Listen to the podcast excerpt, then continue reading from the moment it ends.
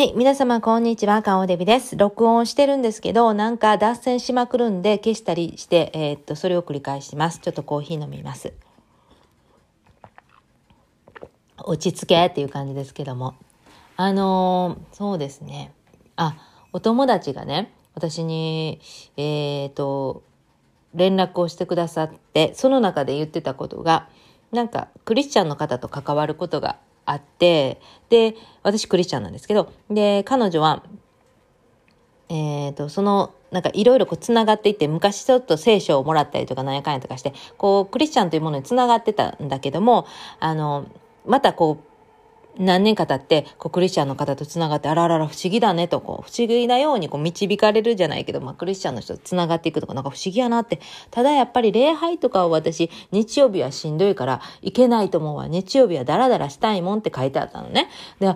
それはそうなのよね。で、私もそうやと思ってて。で、ずっとだから礼拝に行き出したら、私一回行き出したら多分ずっと行くやろなという感覚があったから。で、朝早いし、ちょっとそれはね、行き出したらこれ私ね、あの、行かなかった気持ち悪くなるから、これちょっと行かん方がいいんじゃないかなとかいろいろ考えてたんだけど、一回行き出したらやっぱり安野の城で続いてずっと行ってるんですね。で、クリスチャンにもなったし。で、クリスチャンになってから思うのは、やっぱこの礼拝っていうのは私にとって歯磨きと一緒なので、あの、歯磨きしてなかった気持ち悪いことと一緒で、まあ、歯磨きせんでも寝れんねんけど、やっぱ気持ち悪いやん。そういう感覚？で、だから、あの、日曜日が、はだらだら私もしてるんだけど、でもなんか礼拝っていう時間だけは、あの、一応行って、一応っていうか行って、すっきりするんですよね。やっぱその時間がチーンって気持ちがチーンとなるから、やっぱりそこでアジャストしてるっていう感じはあるかな。でやっぱり、あの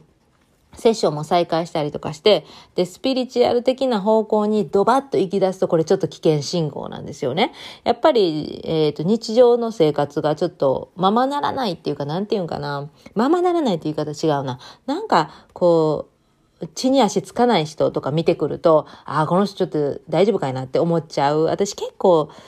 あの、宇宙的な人ではないので、宇宙とか、あの、天使系ではないので、ちょっとこれ、なんか批判ではないんですよ。なので、あの、結構現実的なことを感じるっていうか、考える人なので、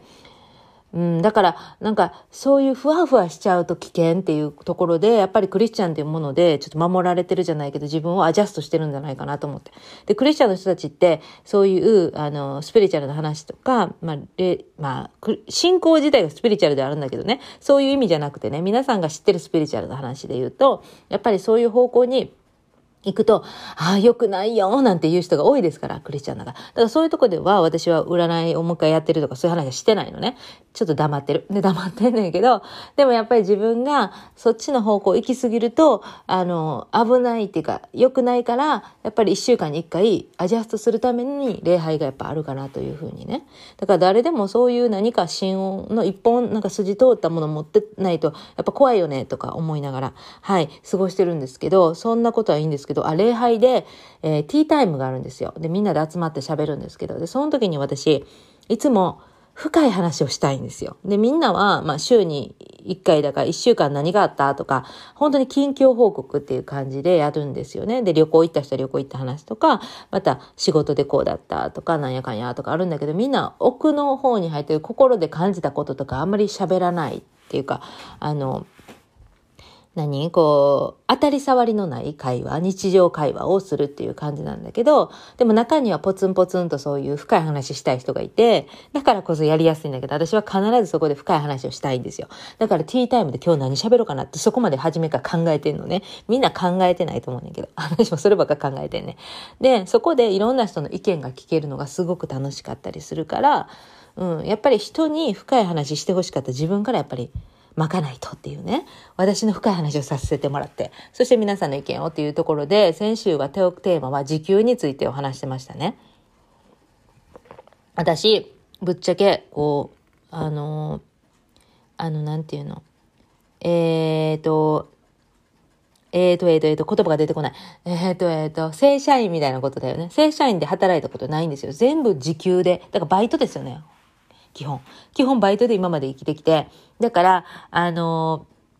そういう正社員で働いたことない、えー、月いくらっていうのでもらったことない人間なので、あの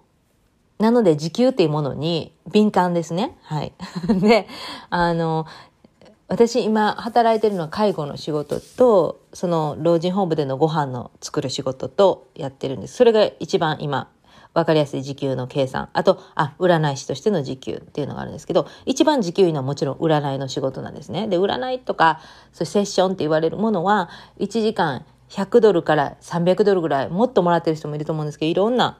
あの、幅があって、もう値段があるようでないので、それですよね。で、またレストランとかになると、時給、何ドルですかね。YouTube で見たんですけど、ニューヨークの人とか今50ドルとかもらってるって言って、うん、それでも働き手が少ないとか言って、え、聞くんですけど、な、そんなにもらってるのかな、この辺の人は。多分この辺の人はそこまでもらってないと思うんだけど。で、一番低いの介護とか低いですね。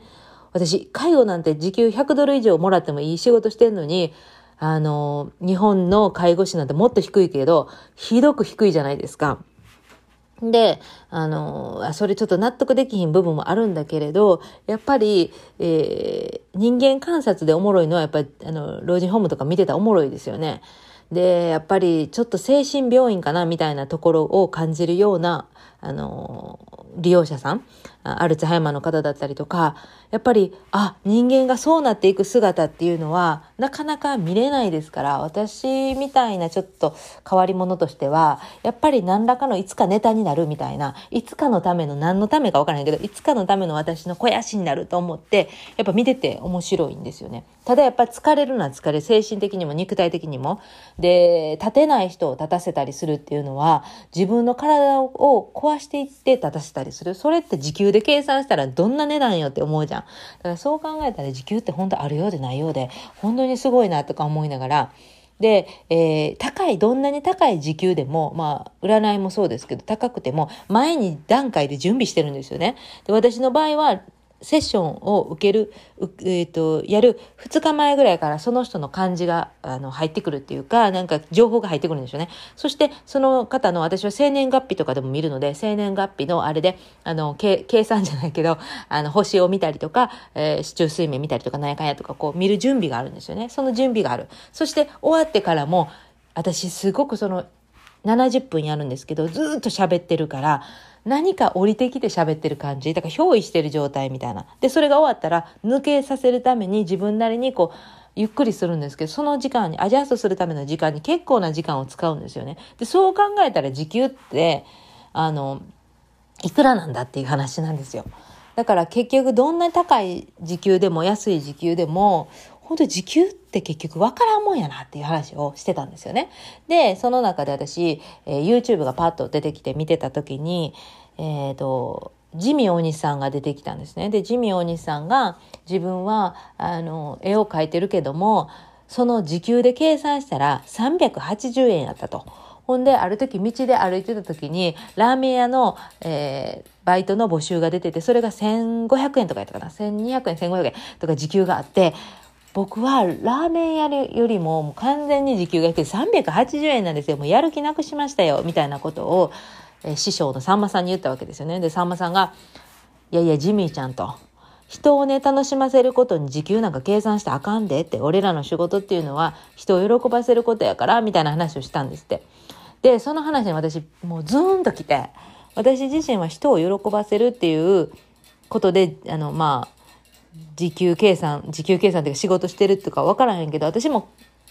たどっていけば人を喜ばせるだったりとか、自分が楽しいこと、自分がおもろいと思うことっていうものに、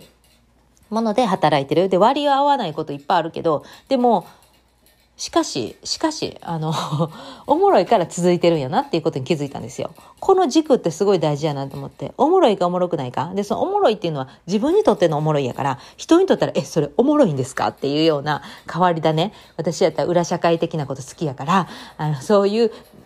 えっと、表から見えないこと、裏側を見れることがすごい好きやから、全部が潜入取材みたいな気分でやってるから、あの、老人ホームも潜入取材みたいな気分でやってるし、あの、料理の仕事は、まあ、料理の仕事は単価でもらってるんですね。一食なんぼでもらってんねんけど、でも買い物したりとか、あと、作るのとか考えたら時給で計算したらめっちゃ安いと思うんですけど、でもなんかそれも、結局、あの、自分がまあフレキシビフレキシブルに働けるっていうことをなんか何時にぜまあ12時までにはご飯を出してほしいとかはあるけどそれまでの間自由じゃないですかだから早めに作ってもいいし何してもいいそういう自分でスケジュール組めるっていうのがおもろい。それもおもろいなんですけど、あとは人、人情、人情、人、人を見る。その人間学大好きなので、その人間を見ることができたらおもろいとかね。で、考えたら、あの、学生時代の時に工場でも働いたことあるんですよ。製紙工場と卵工場働いたことあるんですけど、どちらもやっぱ面白くなかった。で、時給はいいんですよ、工場ね。あの、夜勤とかもあったりとかするし、うん。で、その当時で言うとすごいいい時給やったんやけど、でも全然おもろなかったん。卵相手に仕事やし、あとは、あの、神相手の仕事やし、全然面白くなかった。うん、ただただ時間を、あの、分働くっていう感じで、で、一緒に働いてた人とかもおもろい人でもなかったっていうのもあるけどね。うん、だから、あのー、やっぱり私はこう、物とか、物っていうか、その物でもさ、物を売るんだったらいいんだよね。その場で、えー、アクセサリーショップでも働いた。で、そのアクセサリーショップは、アクセサリー可愛い、まずね。で、可愛いし、それを人に売る。で、人と喋る。これがね、大事で、んただただ工場っていうのは、その作っていく作っていく作っていく。でもそれを、あの、渡してるシーンを見ないわけじゃないですか。私あれは苦手だったね。うん。それは面白くなかった。面白くなさすぎて、毎日下痢になるから、せいろがん飲みながら毎日通った時あって、まあやめたんですけど、すぐやめたんですけど、結局ね。やっぱりね、そのね、自分にとってのおもろいかおもろくないかの軸すっごく大事だと思う。で、結局さ、あの何だかお金じゃないんだよね。まあでも必要な分、月に何ぼ必要、ここの家に入れる分のお金必要。それだけはやっぱ稼ぐっていうことは大事やけど、もうそれ以上めちゃめちゃ稼がんでも自分がおもろないんやったらね、うん、稼がんでもええやんっていう話。そういう話。うん。そういう話を礼拝でするんですよ。うん。で、そしたらみんなね、ああ、私も時給問題についてこれ話しますね、みたいなことを言ったりとかみんなこう出てくるんですよね。それが面白くて、人がこうどういうふうに感じるのかなっていう意見を聞くのが面白くて。そうね。それが楽しい。人の意見を聞くっていうのが。だから皆さんもこれ聞いて時給問題についてどう思いますか？うん。結局さ、あの、アーティストの方だって、一つの作品これってお金もらったとして、時給で計算したらめちゃめちゃちょっとやったりするじゃん。ね、だから結局時給って本当計算しだしたらおしまいっていうか の意味ないものやなと思った。うん、で何が時給と合ってたかなって考えた時にコンビニとかは合ってたなと思う。なんでかっていうとコンビニっていうのはあの前準備がそこまで必要じゃない。行くまで。あ、行くまでの準備あるけど、それはさ、誰だってさ、出かける前に準備はするやん。それやんか。で、行ったら、もうそうやることは決まってるやん。ずっと。それが一番いいのかな？はい。ごめんなさいね。今ね、あの、お父さん帰ってきて、あの、ガチャガチャしてましたので、一回切ったんですけど、時給問題ね。うん。コンビニね。コンビニはね、あの、忙しい時間帯をね、抜いたらね、めっちゃ暇ですから、あの、まあ、田舎のことやったから暇やったんかもしれんけどね。うん。で、まあ、やることは決まってるじゃないですか。うん、なんかまあ、働きやすかったかな。でも本当時給低かったけどね、私が初めて行った時で680円とかやった時給。安 考えられへんよね。今思えばね。あとはね、あ、私ね、あの、芸能プロダクションっていう名のね、もうね、何もやってないプロダクションで働いてたんですよ。で、その時はね、あの、電話係やったの。で、その芸能プロダクションを持ってるのがね、スナックのオーナー。そのスナックもやってたん、私ね、夜ね。スナックのチーママもしながら、昼間は、そこの事務所の電話係をしてたん。でもね、電話誰もね、かかってこうへんし、誰も人こうへんねんか。それで時給1000円はもらってた。で、私ずっと言う、あの、あの時は DVD やね、見てね、ずっと過ごしてた。あとはインターネットしながら、1時間、何時間過ごしてたあれ。朝から行って、昼は弁当近くで買って、夕方ぐらいまでいたよ。やばい。何もせんかって1000円もらった。あれは時給高かったね。だけどあれは面白くなかった。だって誰も電話かかってこないし何も変化がない。でもとりあえずスーツみたいなの着て行ってた。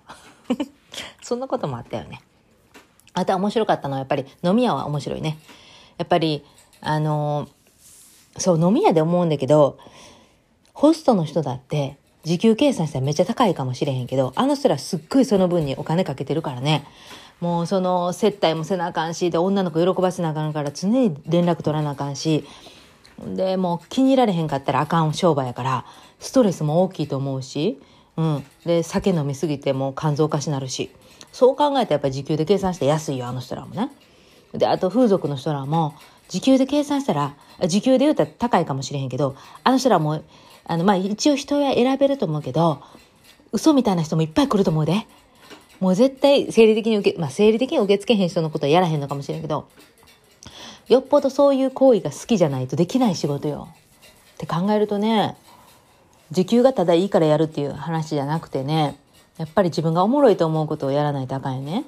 ていう話でした。はい。今からまた私はこのジャガポックルみたいなの食べますね。ジャガポックルの中国の真似したバージョンなんだけど、これね、時々ね、あの、コスコに売ってんねんなんで、これ買うたおしまいな。一袋ね、一気に食べちゃうんだけど、これね、340カロリーやって恐ろしい食べ物。で、人ってね、習慣になると太るね。毎日甘いもの食べる習慣ができると、同じものね、いろんな違うものやったらいいねんけど、これってこの、だからこのポテトやばいで。このポテト一日、毎日食べ出したら太るから、あの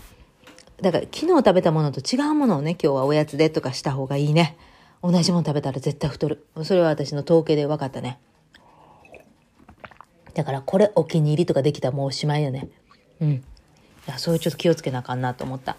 というわけで皆さん今日も聞いてくださってありがとうございました。皆さんにとって素晴らしい一日になるようにお祈りしたいたしております。オーバー